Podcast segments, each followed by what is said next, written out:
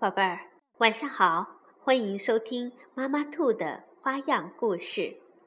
我今天继续给宝贝们讲宫西达也的恐龙故事系列。你看起来好像很好吃，是由杨文翻译，蒲蒲兰绘本馆出版。你看起来好像很好吃。以前。以前，很久以前，在一个晴朗的日子里，山噗噗噗，砰砰砰的喷火，地咚咚咚咚咚咚的摇晃。就在这个时候，啪嗒啪嗒啪嗒，甲龙宝宝从蛋里出生了。可是，在那么大的地方，就只有甲龙宝宝他一个。甲龙宝宝觉得好孤单，抽抽搭搭的哭起来，一边哭一边走。哼哼哼哼哼，嗷！嘿嘿嘿嘿嘿，你看起来。好像很好吃啊！一只霸王龙滴滴答答的流着口水，正要向甲龙宝宝猛扑过去。就在这个时候，哼，爸爸，甲龙宝宝一把抱住了霸王龙。嗯，我好害怕哟！霸王龙吓了一大跳，不由得说。你怎么知道我是你的爸爸呢？嗯，因为你叫我的名字呀。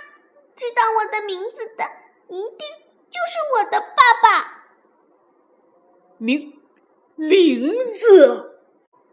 嗯，你说你看起来好像很好吃，我的名字就叫很好吃嘛。霸王龙一下子瞪大了眼睛，哼，我饿坏了，很好吃，开始嘎吱嘎吱的吃起草来。咦，真好吃，爸爸你也吃点吧。嗯，啊，啊，还不如吃肉。啊，不不不不不，爸爸不饿，你都吃掉吧。嗯，谢谢。我要多吃一些，早点长得像爸爸一样。哎，长得像我一样？霸王龙小声地说。就在这个时候，吉兰泰龙走了过来，眼里闪着红光。嘿嘿嘿，看起来好像很好吃。咦，叔叔，你也知道我呀？嗯。那当然，因为好像很好吃嘛。说着，吉兰泰龙就张大嘴巴，向很好吃猛扑过去。咔嚓！哎呦！霸王龙护住了很好吃，然后忍着疼痛，啪的甩出大尾巴，把吉兰泰龙甩飞了。哐当，摔在了地上。很好吃呢，什么都不知道，还在一个劲儿的吃草。吃饱了，很好吃，睡着了，睡得很香。看着很好吃，霸王龙小声地说：“你想长得像我一样啊？”那天晚上，霸王龙心里一阵阵的疼，比背上的伤口还要疼。第二天早晨，砰，山又喷火了，响声吵醒了霸王龙。很好吃，不见了，它到哪儿去了呢？霸王龙砰砰砰的到处找，岩石后面。池塘里面，森林里面，草丛里面，会不会昨天的吉兰泰龙？就在霸王龙焦急万分的时候，爸爸很好吃，背着红果子回来了。